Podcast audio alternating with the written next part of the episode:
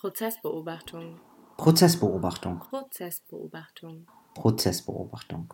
Hallo.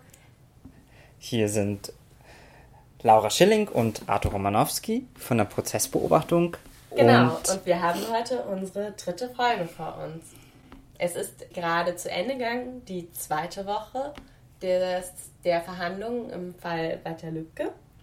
Und wir haben uns überlegt, dass wir euch erstmal ganz kurz zusammenfassen, was eigentlich diese Woche passiert ist.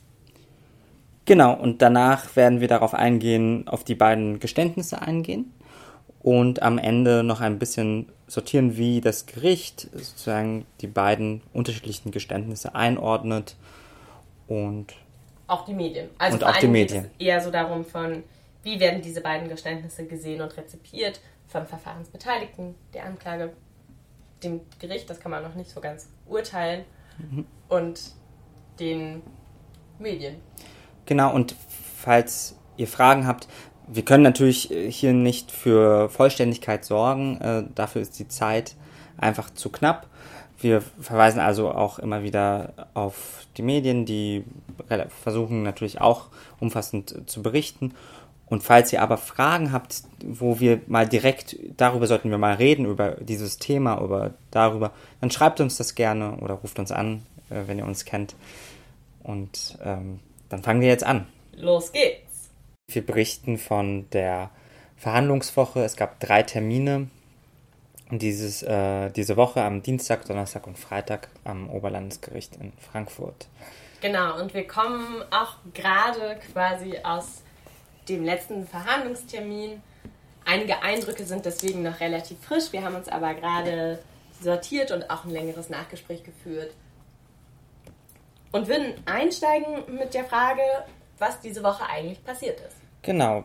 Und dann vielleicht fängst du an, was ist am ersten Tag, am Dienstag, verhandelt worden? Was passierte? Der Verhandlungstag wurde wieder eröffnet und zu Beginn wurden erstmal Senatsbeschlüsse verlesen, vor allen Dingen von ähm, nicht dem Vorsitzenden Richter, sondern von zwei seinen Vertretern, in denen, wie ich mich erinnere, vor allen Dingen die Befangenheitsanträge der Verteidigungen abgelehnt wurden und diese auch immer noch ausführlich begründet wurden. Und außerdem wurde, glaube ich, dann auch ein anderer Antrag auf Aussetzung des Verfahrens auch negativ beschieden.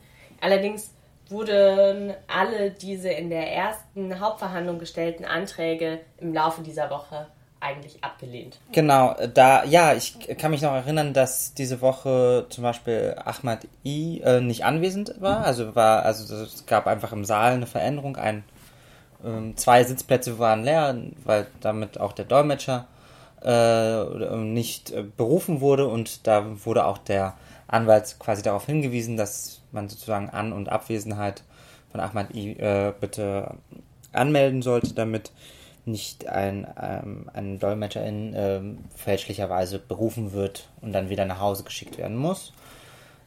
Ich erinnere mich auch gerade noch daran, das ist relativ wichtig. Das ging auch als, glaube ich, ähm, sehr schnelle Twitter-Nachricht rum. Am Dienstag hat die Verteidigung von Stefan Ernst auch verkündet, dass Stefan Ernst sich schriftlich einlassen wird im Laufe der Hauptverhandlung. Das ist soweit klar. Es wurde am Donnerstag dann auch einmal noch mal kurz über den Termin gesprochen, wann so eine Einlassung von Ernst möglich sei. Das ist jetzt wahrscheinlich auf den letzten Verhandlungstag im Juli und Anfang August geschoben werden. Es ist auf jeden Fall klar, dass er sich schriftlich einlassen wird. Das heißt, es gibt eine Erklärung von Ernst, die verlesen wird, die er entweder selber verliest oder einer seiner Verteidiger. Ob er auf Fragen antwortet vor dem Gericht, war in meiner Erinnerung jetzt noch nicht richtig klar. Nein, und genau, und die Anwälte haben auch sehr darauf äh, bedacht, dass sie das ankündigen, aber dass sie noch nicht äh, es versichern können, dass sie es bis dahin schaffen, aber dass sie denken, dass sie in der Zwischenzeit, weil jetzt drei Wochen nicht verhandelt wird, äh, sozusagen das ausformulieren werden. Genau, und dann ging es ja auch schon am ersten Tag ähm, nach diesen Anträgen damit los, dass das zweite Geständnisvideo äh, abgespielt wurde und dann bis 18 Uhr dieses Video angeschaut wurde. Und das war am Dienstag, das zweite Geständnisvideo. Das ist eben genau das, ähm, welches Ernst im Januar zusammen mit der Staatsanwaltschaft. Er hat sein erstes Geständnis widerrufen und gesteht jetzt quasi erneut und kommt auch mit einem anderen Tathergang daher und belastet vor allen Dingen Markus H. in diesem Geständnisvideo sehr stark. Mhm. Das hat insgesamt vier Stunden gedauert und dann wurde am Donnerstag noch ein zweites Video geschaut, nämlich eine weitere Vernehmung von Stefan Ernst. Das kommt vor allen Dingen auch daher, da ihm gegenüber in diesem zweiten Geständnisvideo von Dienstag am Ende sowohl der Ermittlungsrichter, der mit anwesend war, als auch der Bundesstaatsanwalt relativ klar mit den Widersprüchen dieser neuen Aussage konfrontiert haben und ihm gegenüber auch gesagt haben, dass sie ihm noch nicht ganz glauben, woraufhin dann eben die Verteidigung Hannig zusammen mit Stefan Ernst versichert haben, dass sie nochmal, dass er sich nochmal genau erinnert und sie für weitere Vernehmungen bereit sind. Genau dieses zweite Vernehmungsvideo haben wir dann gestern angeschaut. Das hat dauert sechs Stunden. Da wurden gestern fünf Stunden geschaut und heute noch eine. Und da sagst du schon etwas sehr Wichtiges für das Video. Also in dem Video ist es anders als in dem ersten Geständnisvideo, dass äh, nicht zwei Polizeibeamte äh, ihn befragen, sondern eben der Ermittlungsrichter, der Bundesanwalt und auch der Nebenkläger, Vertreter Dr., Professor Dr. Matt, der aber dann so äh, dann rausgebeten wird auf Anfrage von Hannig, da dass äh, da äh, Stefan Ernst sozusagen die anwesende, also die körperliche Präsenz von ihm sozusagen ablehnt, weil er dann ähm, so, also sozusagen, das wäre für ihn zu viel und ob er nicht sozusagen hinter der verglasten Scheibe zuhören könnte, ob das für ihn in Ordnung wäre und natürlich aber auch verstehen würde, wenn, wenn er sich darauf nicht anlassen würde, weil er eben das Recht hat, ihn auch in dieser Vernehmung zu vernehmen. Aber er lässt sich darauf ein und geht dann hinter diese Scheibe. Und genau. der große Unterschied ist auch noch, und darauf hat auch die Verteidigung von Stefan Ernst, namentlich der Verteidiger Hannig, sehr oft hingewiesen, dass nicht nur das ein Geständnis sei, was vor einem Ermittlungsrichter stattfindet, sondern dass eben auch eine Verteidigung für Ernst mit anwesend ist in dem Raum und dass es einen Anwalt gibt, der Herr Ernst beratend zur Seite steht während dieser Vernehmung und dieses Geständnisses. Wie gesagt, ähm, man, man braucht sehr viel, man guckt sehr viel Videos. Also man guckt einfach auf diese Videoleinwand und das ging am ersten Tag einfach bis 18 Uhr.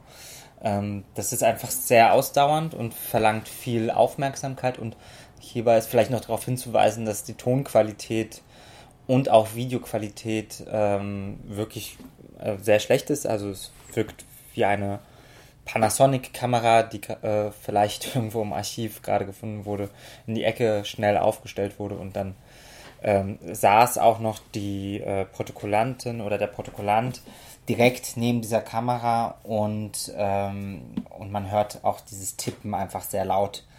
Also Bild. so laut, dass man teilweise gar nicht ähm, Stefan Ernst versteht, der auch teilweise sehr leise redet, redet und nuschelt. Mhm. Das war extrem ärgerlich, weil da auch, glaube ich, viel nicht zugänglich war, gerade für das Publikum und die Öffentlichkeit. Für alle Verfahrensbeteiligten gibt es natürlich eine schriftliche Protokollierung von diesen, diesem Geständnis und dem zweiten Vernehmen. Genau, und das ist auch am ersten Tag, am, am Ende des ersten Tages auch direkt äh, Thema in den Erklärungen äh, zu diesem Beweisvideo, also am am Ende jedes Beweises haben äh, beide Parteien sozusagen das Recht, ähm, Anträge und äh, Erklärungen abzugeben. Also das ist die sogenannte 257er Paragraph, in dem man quasi aber nicht das Plädoyer vorwegnehmen darf. Also man darf sich sozusagen ähm, zum eben angeschauten Beweismittel äußern. Genau, und sagen, wie man das einschätzt sozusagen. Und äh, äh, da wurde gleich im, am ersten Tag sehr viel auch äh, darauf verwiesen, dass natürlich im Protokoll teilweise etwas anderes steht als im Video. Zum Beispiel ein ganz ähm, wichtiges Detail ist sozusagen Krankenhilfe bzw. Gefangenenhilfe. Vielleicht einfach kurz als Erläuterung, weswegen das einen Unterschied macht. Im Protokoll war anscheinend an Stellen an einer Stelle Krankenhilfe verzeichnet, wo mehrere Beteiligte und ich erinnere mich auch daran, dass eigentlich nur das Wort Gefangenenhilfe genannt wurde. Gefangenenhilfe ist einfach eine Neonazi-Organisation oder im Neonazi-Milieu die Leute, die im Knast sitzen, unterstützen. Und deswegen würde das einen Unterschied machen, ob in dem Vernehmungsvideo Gefangenenhilfe gesagt wurde oder Krankenhilfe. Mhm. Genau. Jedenfalls am Ende dieses ersten Tages wird sehr viel erläutert, wie glaubhaft eigentlich dieses Video wird. Also und die äh, Nebenklagevertreter äh, halten es eben für nicht glaubwürdig, für sehr nicht glaubwürdig und ähm, ebenso auch der Bundesanwalt hat das eigentlich, was er auch schon im, in dem Video, in dem er ja auch auftaucht, auch für unglaubwürdig. Ebenso der, die Verteidiger von Markus H., äh, da dieser ja in diesem zweiten Video sehr stark beschuldigt wird. Also er wird überhaupt beschuldigt und sie haben, glaube ich, sogar beantragt an diesem Tag sozusagen die Aussetzung, dass die, die Haftprüfung äh, sollte da ähm, wurde da anberaumt und und das Beweismittel auszuschließen und das Beweismittel sozusagen auszuschließen, weil eben dies nicht glaubhaft sei. Und eher wollte ich noch mal kurz eingehen, weil du auch die Kamerasituation benannt mhm. hast, die ja. eben gerade eine Aufmerksamkeit total schwierig macht, um da auch noch mal einen Eindruck zu geben. Am gestrigen Verhandlungstag, am Donnerstag, wurden tatsächlich auch dankenswerterweise mehr Pausen gemacht zwischen den einzelnen Sequenzen. Also dann wurde das Video nach anderthalb Stunden mal für 20 Minuten unterbrochen und eine Pause gemacht, was extrem wichtig ist, weil erstens die Aufmerksamkeit total schwierig ist aber es natürlich auch einfach von der Luftsituation im Publikumsraum. Es ist sehr schlecht durchlüftet, alle haben Mund-Nasenschutz auf, man kriegt sehr wenig Sauerstoff. Und ich habe auch das Gefühl, dass diese Videosituation im Zusammenhang damit, dass der Prozess jetzt irgendwie so angelaufen ist und nicht mehr ganz so viel Aufmerksamkeit drauf liegt wie in der ersten Woche, es auch zu so einer ich, ich habe das so erfahren, dass die Stimmung im Zuschauerinnenraum sich merklich verändert hat. Und auch allgemein, ich würde das als lockerer oder so beschreiben, was einerseits natürlich weniger zu so einer Sakralisierung oder auch zu so einer zu großen Ehrfurcht oder so führt. Und gleichzeitig ich ähm, manchmal das Gefühl habe, dass dann relativ schnell vergessen wird, welche, welcher Situation man hier eigentlich immer noch beiwohnt. Mhm. Und dann eben genau, was wir auch schon in Folgen vorher beschrieben hatten, so ein Hickhack oder so Auseinandersetzung zwischen Verteidigung und Gericht relativ schnell auch zu einem Unterhaltungswert führen, wo ich irgendwie nochmal ganz kurz so den Event-Charakter von diesem Prozess erwähnen wollte, den man total differenziert beobachten muss. Denn auch in meiner Beobachtung würde ich auch die Angeklagten, also Stefan Ernst und Markus H., als inzwischen lockerer auftretend beschreiben. Mhm. Allerdings in meinem Eindruck Familie Lübcke absolut nicht. Und das ist auch der Punkt, den ich hier ganz kurz anbringen wollte, von, dass man sich immer wieder auch einfach vor Augen führen muss, was wird hier verhandelt. Und das hat einfach eine traumatische Dimension für die Angehörigen und Opfer. Mhm.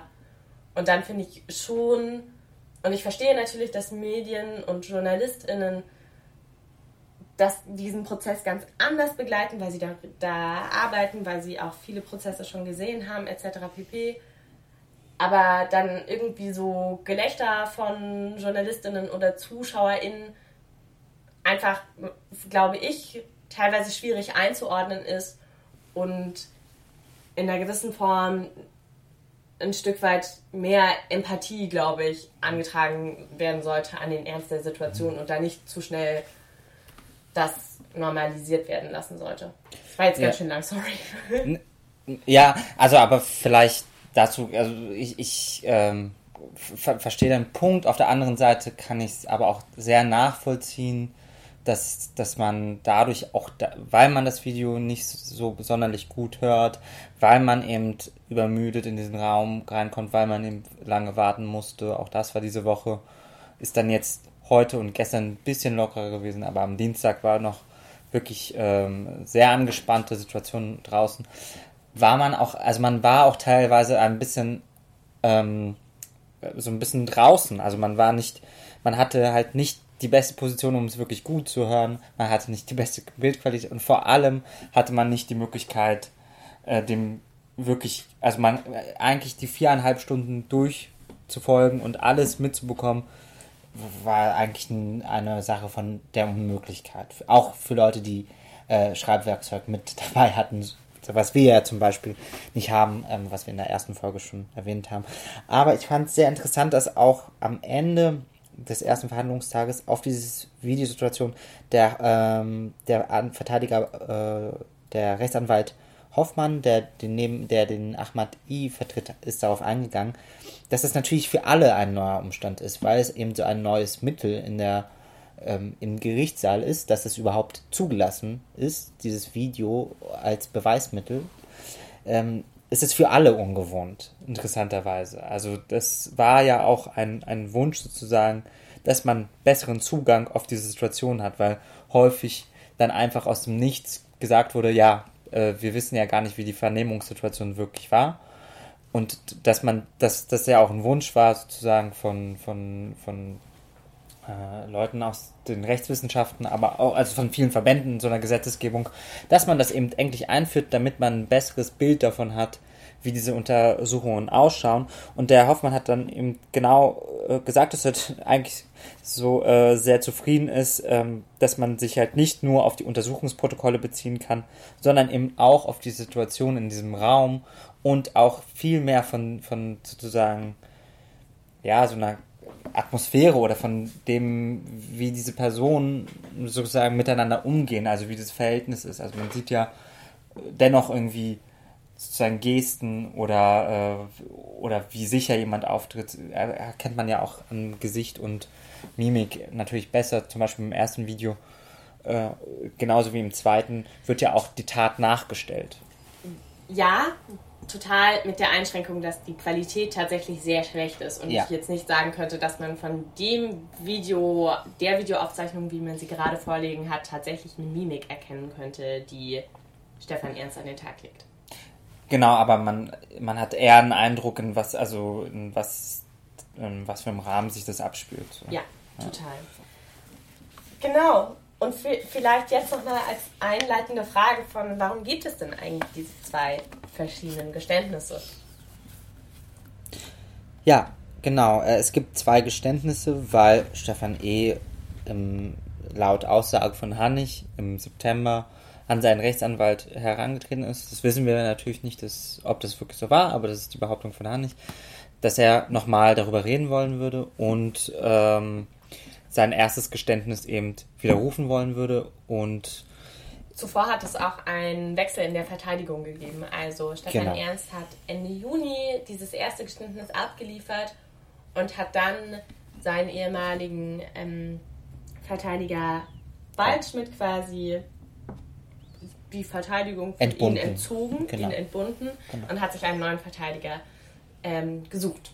Was auch eine ziemlich große Rolle spielt, weil genau das ist der Umstand, dass es zwei Geständnisse gibt, auch natürlich irgendwie in dem Geständnis thematisiert wurde und er gefragt wurde, warum er eigentlich das erste Geständnis gemacht hatte und da belastet er seinen ehemaligen Anwalt, den Herrn Waldschmidt, stark, dass dieser ihn unter Druck gesetzt hatte, dass er tatsächlich, dass Ernst im Knast sich umgeschaut hätte nach Verteidigern und dann Waldschmidt ihn kontaktiert hätte und ihn aufgesucht hat mit quasi dem Angebot, wenn Ernst aus sein würde, wenn er die Tat auf sich nimmt als Einzeltäter und in gewissem Sinne auch ähm, sich als ein psychischer Einzeltäter darstellt, dann wurde ihm, und da, das hat er nur so grob umrissen, aber es ging wohl darum, dass einfach jemand sich um seine Familie kümmern würde. Dann wurde genau eben jene besagte Gefangenenhilfe auch ins Spiel gebracht, also dass es da in einer gewissen Form Unterstützung für ihn im Knast gäbe, auch finanzieller Natur und dass quasi Waldschmidt ihn eigentlich zu dieser, diesem Geständnis dem ersten gedrängt hätte. Genau, aber vielleicht hierzu noch, dass wir uns da wiederum auch auf äh, das Wort von Hannig natürlich verlassen. Also äh, vielleicht muss man dazu. Von Ernst.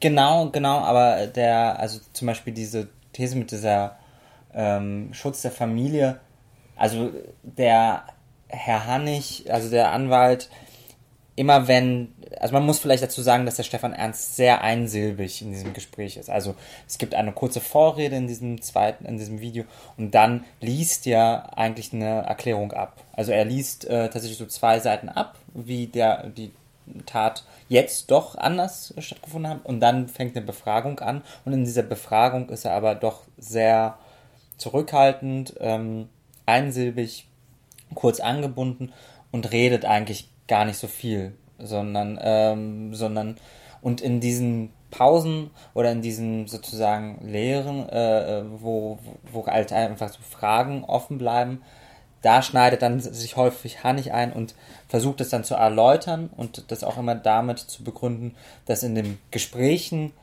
sein Mandant ihm das ja immer sehr gut erklärt hat und hier aber in dieser Situation, in dieser Vernehmungssituation, das auf einmal nicht mehr tut. Also mhm. und immer wieder darauf betont, dass er sich eingeschüchtert fühlt, auch von der Situation und dass er das immer wieder, also er hebt das immer wieder hervor und sagt dann halt, und dann kommt es genau zu dieser Aussage über, ähm, über Waldschmidt, ähm, also dass das eben ein, also er lasst ihm ja ihm und Markus H. eine äh, schwere Straftaten, also einmal dem Anwalt äh, sozusagen, dass er äh, jemanden eine, eine Tat an, an, anlastet, statt ihn eigentlich zu vertreten. Und Markus Hartmann eben ähm, und Markus H. eben äh, des Mordes bezichtet. Also er sagt eben, dass er es nicht war, sondern dass er dabei war, dass sie ihm eine Abreibung verschaffen wollten und dass sich dann aus Versehen, so sagt er es, aus Versehen ein Schuss gelöst hat. Also auch ein anderer Startbestand, also sozusagen, er rudert zurück von Mord, den er selber gesteht, die Planung davon spricht im ersten Video und im zweiten Video ähm, fahrlässige Tötung sozusagen. Wir wollten ihn eigentlich nur sozusagen eine Abreibung verschaffen und dann hat sich aus Versehen ein Schuss gelöst. So, so die Darstellung. Und genau, worauf Arthur auch schon hingewiesen hat, ich glaube vor allen Dingen die Rolle, die der Verteidiger Hanch einnimmt, sowohl in diesem zweiten Geständnis, aber auch in dem zusätzlichen Vernehmungsvideo, ist sehr interessant, weil tatsächlich mh, mm, er so ähnlich wie er jetzt auch in der Hauptverhandlung auftritt, sehr oft nochmal Aussagen rahmt und framed. Also Hanich sagt sehr oft im Sinne von, aber das haben Sie mir doch gestern im Gespräch alles anders erzählt, packen Sie doch nochmal aus. Oder wenn Sie das jetzt so erzählen, dann glaubt Ihnen das niemand. Sie müssen da schon ein bisschen mehr hingeben, bis zu so sehr klaren Ansagen von mhm. Ihnen, so, Herr Ernst, es geht hier um Ihren Arsch, Sie müssen jetzt mal auspacken, mhm. frei wiedergegeben. Und gleichzeitig er natürlich aber auch sehr oft in der Schutzfunktion von Stefan Ernst auftritt, im Sinne von, wenn Sie sich nicht genau erinnern, sagen Sie jetzt nichts weiter oder wir können uns auch noch mal kurz beraten, bis hin zu auch so Stellen, wo Hannig selbst Stefan Ernst befragt, also wo er auch Fragen stellt, auf die Ernst antworten soll, die anscheinend nach der Interpretation von Hannig wichtig sind. Und da sieht man auch so ein bisschen, ich habe das Gefühl, dieses Geständnis ist natürlich auch in einer gewissen Form von Hannig somit gemacht und es war ein strategischer Punkt, den er genannt hat, weswegen ihn Ernst schon im September kontaktiert hätte, dass er das erste Geständnis widerrufen will, aber sie es erst im Januar dann aufnehmen, weil sie sich auch an der Beweisaufnahme mit beteiligen wollten und natürlich diese Aussage auch sehr viele neue Beweise und Hintergründe etc. mitliefern, sodass sich Ernst ja dann auch schon einlässt, quasi an der Tataufklärung mitzuwirken. Genau, und dass natürlich dann auch äh, DNA-Spuren vorhanden sein müssten von äh, Marco, Markus H.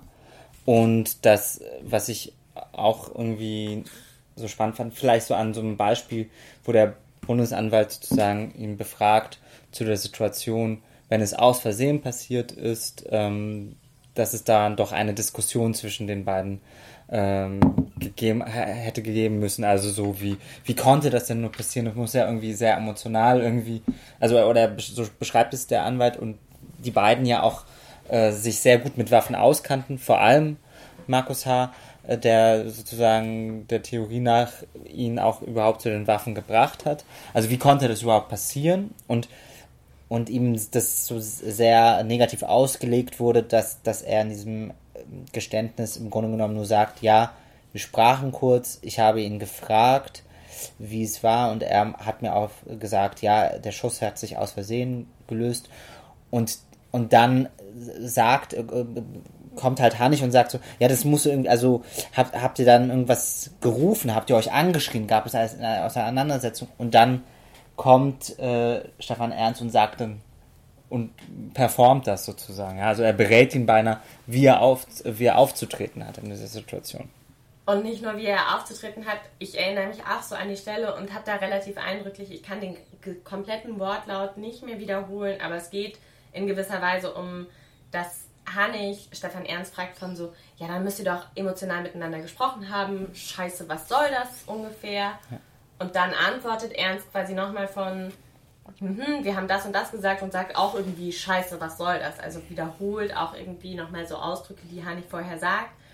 Und das führt mich auch, glaube ich, schon zum nächsten Punkt, den ich gerne besprechen würde, der Rezeption von diesem zweiten Geständnisvideo und der Vernehmung danach, da es schon einfach einen relativ großen Unterschied gibt in meiner Wahrnehmung vom Auftreten von Stefan Ernst, also im ersten Geständnisvideo vom Juni war man konfrontiert mit einem geständigen Täter in einer gewissen Form, der auch emotional sehr aufgelöst war, der viel von sich selber aus erzählt hat auch. Und das Verhalten ist tatsächlich im zweiten Geständnisvideo relativ anders. Also Stefan Ernst erzählt tatsächlich weniger, er ist einsilbiger, er ist auch also tatsächlich viel weniger emotional. Und es ist so sehr schwierig, das Ganze einzuordnen. Allerdings würde ich ganz kurz darauf eingehen, dass irgendwie dieser Mangel an Emotionalität und Reue aus dem zweiten Geständnisvideo tatsächlich auch von der Verteidigung von der Familie Lübcke, aber auch, soweit ich das überblicke, in den Medienberichten jetzt irgendwie zu diesem zweiten Geständnisvideo und der Inaugenscheinnahme vor Gericht, vor allen Dingen immer gleichgesetzt wird mit diesem zweiten Geständnis kann man überhaupt nicht trauen. Also das ist komplett ausgedacht und das würde er nur aus taktischen Gründen machen. Wo ich einfach nur so ein bisschen anreden würde, dass ich glaube, dass der Sachverhalt da komplexer ist und auch das Verhältnis zwischen ersten und zweiten Geständnisvideo, ich glaube, da ist es wichtig, vor allen Dingen beim ersten Geständnisvideo auch darauf hinzuweisen, da gibt es sehr viele Lücken und auch hier muss man hinterfragen, inwiefern es Stefan Ernst tatsächlich auch schafft, sich selber zu inszenieren und da vielleicht Sachen preiszugeben, weil wir einfach von vielen Sachen da auch schon wissen, von das stimmt nicht oder der lässt Sachen aus, der ja. erwähnt überhaupt nicht die Beteiligung an irgendwie anderen Straftaten, mhm. sodass das ja auch nicht als das eine reuevolle Geständnis gesehen werden kann. Und genauso gibt es auch beim zweiten Geständnisvideo genau. Lücken, Auslassungen, Sachen, zu denen er sich nicht äußern will. Genau, nur dass er es diesmal äh, sozusagen mit anwaltlicher Hilfe einfach markiert und dann auch sehr klar sagt, hierzu möchte ich nichts sagen. Oder eben Hannig dann immer wieder auch hilft und sagt, ähm, hier haben wir gesagt, nein, das erzählen wir nicht. Zum Beispiel ähm, bei der zweiten Einlassung, also die, der im Februar, nicht die im Januar, da sagt er ja dann auch zum Tathergang selbst, äh, wird er nichts mehr sagen, nur zu der Vor- und zu der Nachgeschichte sozusagen, also zu der Vortatgeschichte und der Nachtatgeschichte. Und äh, was ich da auch irgendwie so sehr beeindruckend fand, dass äh, oder äh, oder bemerkenswert fand, ist, dass natürlich ähm, auch der Zustand von ihm, also dass der so, ähm, also auf, im ersten Video, da hat ja der Anwalt Hannig irgendwie sozusagen die Glaubwürdigkeit dieses Video äh, sozusagen bezweifelt, beziehungsweise auch so einen Antrag gestellt, das nicht als Beweis zu würdigen, indem er sagt, dass er da nicht geschlafen, dass der, ähm, dass der Stefan Ernst nicht geschlafen hätte und unter den Einfluss von Tavor war, einem Antidepressivum. Und deswegen wird auch am Anfang ähm, beider Vernehmungen darauf, äh, danach gefragt, ob er sich für vernehmungsfähig hält und ob er Medikamente zu sich genommen hat oder äh, ob er und, und wie es ihm geht, erst einmal. Also es wird sehr oft auch nach Pausen und so etwas gefragt und wie es ihm geht und dass man jederzeit auch eine Pause machen kann es wird, gibt auch so einen Moment, wo sie gemeinsam Pizza bestellen ähm, und dann erstmal eine Pause gemacht wird. Ähm, genau, und ich glaube, das kann man konstatieren, also zu eigentlich jeder Vernehmung, die mit ihm gemacht wird. Und das lässt einen mutmaßen, oder das wird auch wahrscheinlich das ähm, psychiatrische Gutachten noch rausstellen. Stefan Ernst nimmt einfach Medikamente gegen Angstzustände und Depressionen, ja. wo man natürlich auch immer fragen muss, und das ist überhaupt keine Entschuldigung, aber inwiefern das auch immer einen Einfluss auf das Verhalten von der jeweiligen Person hat.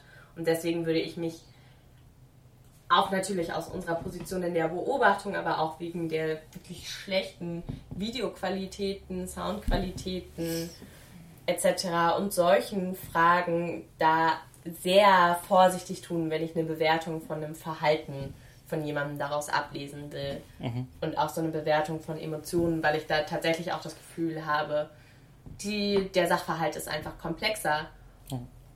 Und ich glaube auch, dass einfach man nicht zu schnell in so sehr einfache Erklärungsmuster verfallen sollte, auch von Stefan Ernst, wenn da nur Worte in den Mund gelegt, der macht sowieso nur das, was irgendwie der Verteidiger ihm sagt. Das wollen wir überhaupt gar nicht sagen. Es gibt natürlich irgendwie, wir machen solche Beobachtungen, aber ich glaube, dass halt vor allen Dingen Stefan Ernst auch weiterhin als ein Mensch mit Agency betrachtet werden soll. Und natürlich sagt er Sachen, denen wir nicht Glauben schenken müssen, aber denen wir Glauben schenken können. Und tendenziell und das ist ja irgendwie auch so das Schwierige, gilt ja auch weiterhin so eine Form von Unschuldsvermutung, bis tatsächlich die Beweislast ihm nachgewiesen hat, was, ob er schuldig ist oder nicht. Und deswegen würde ich auch nochmal sagen, von, für so eine Bewertung, welches Geständnisvideo realistischer ist, warte ich jetzt eher auch nochmal auf die Beweisführung im Prozess, die den Tathergang zum Beispiel rekonstruiert und dann irgendwie beide Versionen aus den Geständnisvideos mhm. abcheckt, von was ist hier eigentlich realistischer oder was nicht. Da, genau, ich glaube, da genau. fehlt mir manchmal auch in den Medienberichten, die ich gelesen habe, auch einfach so eine Form von Zweifel und nicht zu schnell einfach in Erklärungsmustern zu verfallen. Genau, und vielleicht auch einfach, da, wie du sagst, da hat die Qualität des Videos äh, einfach auch seine Mangel, weil weil man einfach in einer Situation ist, am, am zweiten Tag hat man es sogar dem Richter Sagebi, finde ich, äh, so angemerkt, dass der dass äh, es ist einfach eine anstrengende Form äh, des Beweises, dem zu folgen. Also es ist einfach ein Video, das viereinhalb Stunden und das zweite dauerte sogar sechs Stunden und musste auf zwei Tage aufgesplittet werden. Und ähm, es fehlt einem etwas. Deswegen äh, kann man vielleicht, äh, ist in der Planung für die Tage Ende Juli sind ja auch die Kommissare die Ermittlungskommissare, aber auch die Vernehmungskommissare als Zeugen geladen, also die nochmal sozusagen einen Aspekt äh, erwähnen können, der sozusagen wegfällt, weil so ein, äh, weil es doch dann ein, ein zweidimensionales Bild ist und kein, äh, kein man keinen Eindruck hat. Vielleicht, das kennt man ja vielleicht jetzt auch aus der Erfahrung, äh, wo äh, von Zoom-Sitzungen. Ne? Ja, also das, das, ist vielleicht ein ganz gutes Bild dafür zu verstehen, äh, äh, was da alles fehlt, auch an, an, an, an Atmosphäre, an für ein Gefühl, warum diese Person vielleicht gerade so ist oder anders. Genau. Und ich glaube, ich würde so auch, was das Inhaltliche betrifft, nochmal auf so die Twitter-Feeds auch von NSU Watch hinweisen. Da hatte ich auch gerade nochmal gelesen, denn heute der Tag war tatsächlich auch, oder die letzte Stunde war nochmal sehr interessant weil Stefan Ernst vor allen Dingen nach anderen Taten und Netzwerken und Bekanntschaften quasi aus der Nazi-Szene befragt wurde und er da einfach viele Namen vorgelegt bekommen hat, teilweise Bilder, ob er die kenne, ob er was mit denen zu tun hätte. Was auch sehr eindrücklich fand aus eigentlich allen Geständnisvideos würde ich so ein bisschen auch rausziehen und das hat er in diesem ersten Geständnis auch so relativ klar selber formuliert, Stefan Ernst, dass er eigentlich verhindern will, dass gedacht wird, dass er zu einem Netzwerk gehört. Also er sagt einmal auch mhm. so, er wollte nicht, dass er dass gedacht wird, dass dahinter sowas wie ein NSU oder so stehen würde. Mhm. So, so, daran erinnere ich mich. Ja. Und dass das ja eigentlich auch nochmal so die sehr spannende Frage ist, gerade auch in der politischen Diskussion von diesem Fall von, wie sehr wird es als Einzeltätertat gesehen und auch beurteilt oder wie sehr wird tatsächlich auch versucht, mehr noch über Netzwerke und Bekanntschaften rauszufinden und was ja auch gerade ziemlich groß diskutiert wird. Dazu hat FR einen langen Artikel auch geschrieben und in der Zeit war das auch, können ihm eigentlich weitere Taten nachgewiesen werden, die bis jetzt unaufgeklärt waren in Hessen. Und danach wurden, äh, nach diesen äh, Videos, heute wo, wurden auch nochmal 257er Erklärungen abgegeben. Um Beziehungsweise werden noch abgegeben. Man kann sich das vorbehalten, dass man das auch in, am nächsten Verhandlungstag macht. Genau, und ich, genau, und das wurde dann die Seite von die VerteidigerInnen von Markus H. haben äh, die Chance genutzt und haben schon mal sehr klar. Nur Clemens. Nur, nur Clemens, Frau Schneiders behält sich das vor, behält sich das vor sozusagen für den ähm, 27.07. Äh, da nochmal eine Erklärung abzugeben, aber der, ähm, der Herr Clemens hat dann eigentlich sozusagen behauptet, dass diese, dass sozusagen Vernehmungstechniken sozusagen nicht zulässig gewesen wären. So, der Abschluss des heutigen Verhandlungstages war dann, dass zuerst noch diese Erklärungen abgegeben werden konnten oder sie vorbehalten werden konnte, das beim nächsten Verhandlungstag zu machen und dass dann eine Urkunde verlesen wurde. Das waren, ich glaube, 38 Datennamen von verschiedenen Teilen dieser Anklageschrift, was als nächste Beweismittel im sogenannten Selbstleseverfahren, Selbstleseverfahren angeschaut werden kann während der nächsten drei Wochen. Und das war einfach ein riesiger Aktenordner, der den Verfahrensbeteiligten mitgegeben wurde, was sie jetzt irgendwie durchlesen sollen. Dann sind diese Beweismittel quasi auch eingeführt und können verwendet werden. Nur wird das nicht quasi mit allen in einem Raum gemacht, sondern alle machen das in ihrem Selbstleseverfahren. Daraufhin hat Hannig dann genau, ja.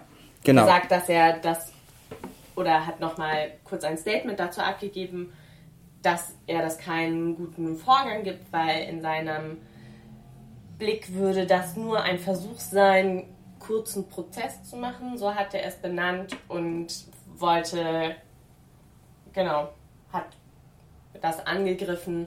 Vom Richter Sagebiel würde das eigentlich wieder relativ klar abgeschmettert. Genau, weil er sich da auf sozusagen auch eine neue Gesetzeslage sozusagen bezieht. Die neue Gesetzeslage ermöglicht dieses äh, Selbst Selbstleseverfahren, dass eben bestimmte Beweise nicht einfach ähm, vor Gericht gelesen werden müssen. Also es gibt auch so reine Lesetermine sonst, wo einfach nur aus einer Akte, zum Beispiel aus dem ähm, Vorstrafenregister vorgelesen wird. Und dann äh, treffen sich die Beteiligten und dann wird das einfach nur vorgelesen und dann ist das schon mal abgehakt. Und damit ist, damit wären ja unglaublich viele Tage nur mit Lesen mhm. verbracht. Und daher hat man gesagt, damit man die Prozesse eben nicht allzu lang werden lässt, gibt es diese Möglichkeit, das zu tun.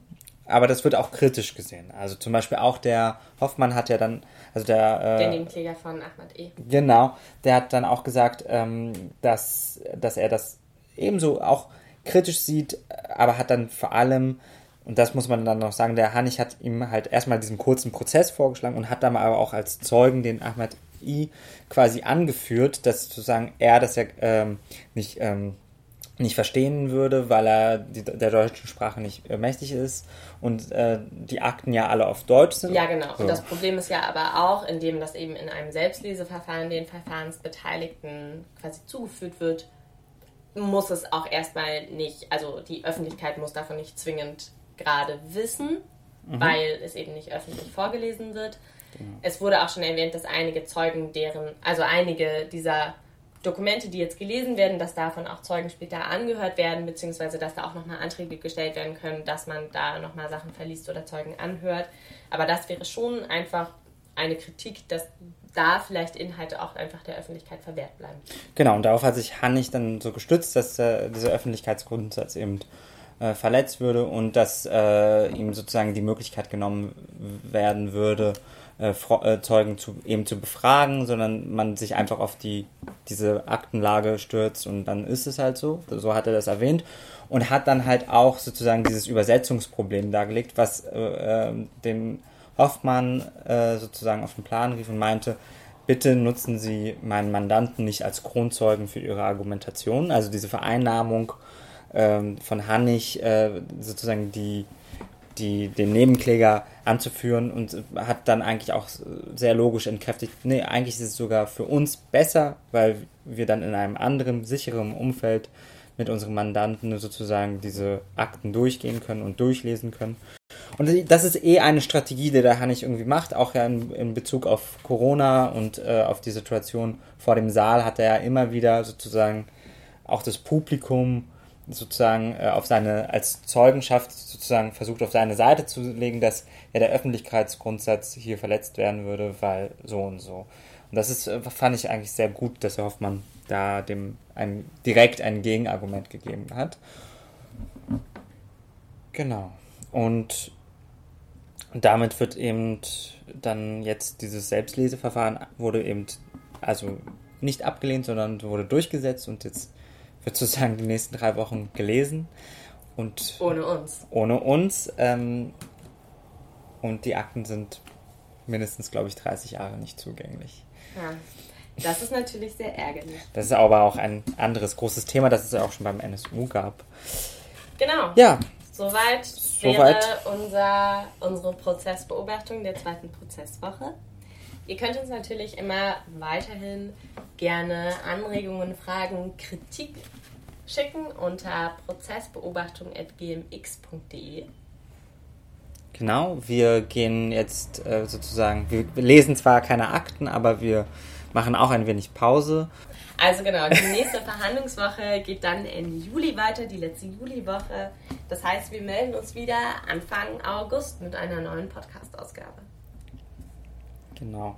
Vielen Dank fürs Zuhören und bis dahin. Bis zum nächsten Mal. Bei der Prozessbeobachtung.